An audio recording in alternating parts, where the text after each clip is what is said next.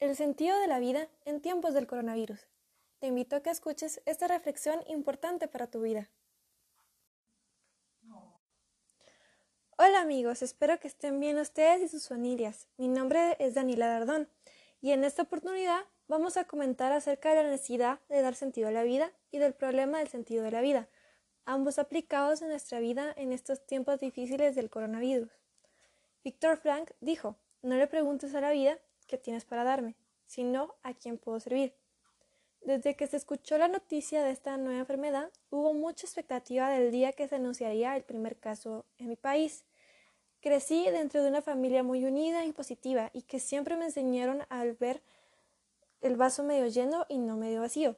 Entonces me puse a pensar, bueno, ya llegó el coronavirus a Guatemala. No queda más que confiar en Dios y tomar las medidas recomendadas por las autoridades, confiando que pronto todo estaría bien y no entrar en pánico. Y siempre que alguien me preguntaba al respecto, le contestaba que tuviera ánimo y de que ésta saldríamos adelante. No tenía sentido pasarme lamentando y con miedo a infectarme. En algún momento de nuestra vida tenemos que tomar la decisión de la forma como queremos afrontar un problema. Quería hallarle sentido a mi vida, ya que cambió drásticamente desde que la universidad anunció el cese de las clases presenciales por clases en línea. Me gustaba mucho asistir a la universidad.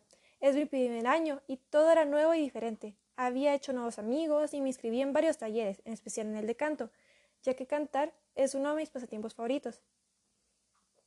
También me puse a pensar en las ventajas de no asistir a clases presenciales. Quería hacer lo posible para que este cambio funcionara y puse todo de mi parte para estar en las clases, hacer las tareas, usar las redes.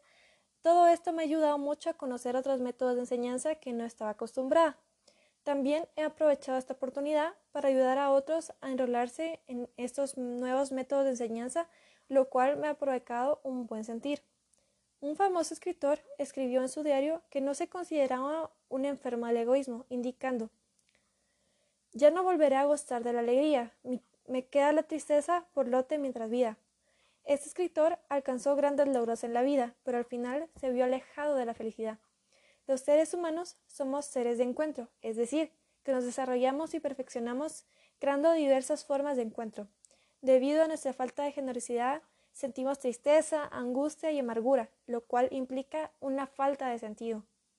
No quería caer de depresión, y menos sentirme infeliz por la situación que el mundo está atravesando.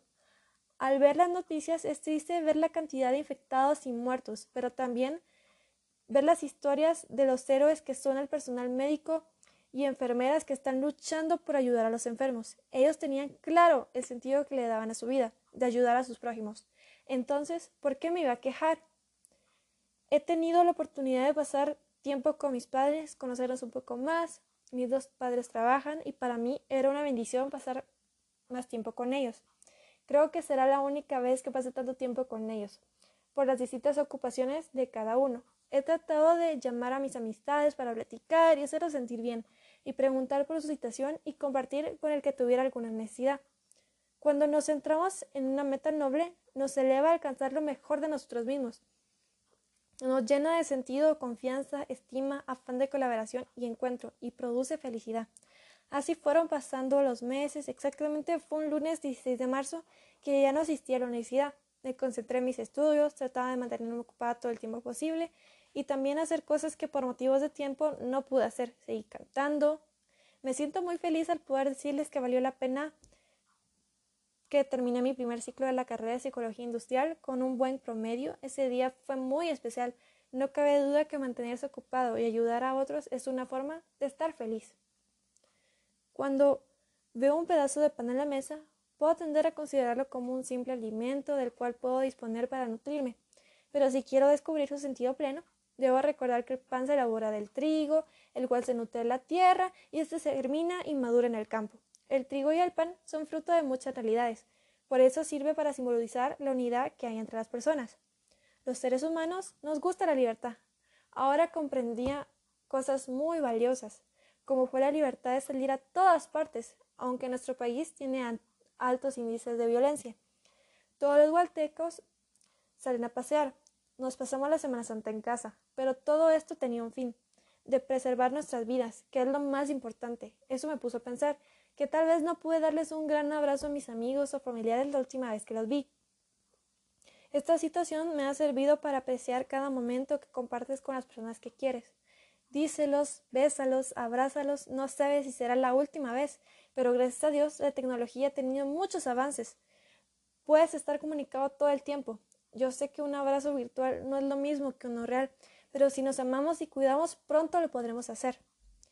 El encuentro verdadero exige voluntad de ayudarnos mutuamente, comprendernos, participar de la vida del otro, compartir sus problemas y sus gozos. No pude estar presente en cumpleaños, asistir a una reunión, ir a la iglesia, pero debido a esta cuarentena se crearon nuevas y mejores formas de comunicarnos por medios virtuales. Antes no hacía videollamadas o hablaba mucho tiempo por teléfono, pero ahora lo hago. Tengo amigos que viven en otros países y me he sentido muy bien al sentir que no solo es mi país, es el mundo entero, y poder escuchar historias similares me reconforta y también a ellos. No pierdas el tiempo y ponte a ayudar a ese ser necesitado y verás cómo tu vida se llena de sentido. Al ver las noticias y al ver las necesidades de la gente, nos hemos sentido motivados a ayudar a otros. Actualmente, con mi familia, estamos buscando maneras de poder ayudar a los menos afortunados. Aunque tengamos dificultades, si lo pensamos bien, siempre estamos en posición de dar algo, aunque sea palabras de aliento, pero algo podemos dar. Alguien después de quedarse ciego se dedicó a ayudar a otros que estaban como él y dijo, antes desarrollé mi vida profesional para conseguir bienes individuales, ahora consagro todas mis fuerzas a aliviar la suerte de mis compañeros de infortunio. El antídoto de la depresión es la fe. La fe no se reduce a algo intelectual, requiere entrega personal, vinculación y amor. Necesitamos tener una experiencia personal que nos lleve a entender que hay algo más grande que nosotros y que está al control de todas las cosas. Tenemos que tener fe, que no importa lo que pase, todo tiene un propósito en la vida. Ante el paisaje devastador de la posguerra, pensadores individuales y corrientes enteras del pensamiento postularon un cambio de ideal. Del ideal egoísta del poder se debía pasar a un ideal de colaboración y ayuda. Es increíble todas las cosas que los seres humanos podemos lograr cuando colaboramos unos con otros. En esta crisis podemos ver que aunque muchos tengan mucha necesidad, también somos muchos los que podemos ayudar a aliviar esta necesidad. Albert Camus escribió que solo hay un problema filosófico verdaderamente serio, saber si la vida merece ser vivida. El pesimista se cree que todo saldrá mal, pero internamente espera que las cosas terminen bien.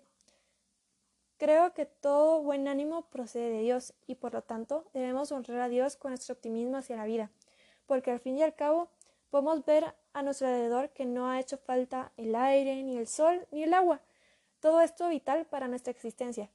Siempre hemos de encontrar a alguien dispuesto a ayudarnos y por lo tanto no debemos de ser pesimistas, debemos ser justos y en ver todas las bendiciones que tenemos. Nietzsche escribió, el hombre únicamente es individuo según tres formas de existencia, como filósofo, como santo o como artista. Según este texto, la vida solo tiene sentido para alguien que toma la vida en sus manos. ¿Qué hace de ella? De algún modo, una obra de arte. Los demás permiten que la vida los lleve y se abandonan a sus ocupaciones sin sentido. Como conclusión, podemos decir que debemos encontrar el sentido en nuestra vida, buscar ocuparnos en ayudar a otros en tanto nos sea posible, de una manera activa que nos lleve a encontrar mejores formas de hacer las cosas en beneficio de nuestro prójimo. Porque en la manera que ayudemos a otros, nos estaremos ayudando a nosotros mismos y tendremos un verdadero sentido de la vida.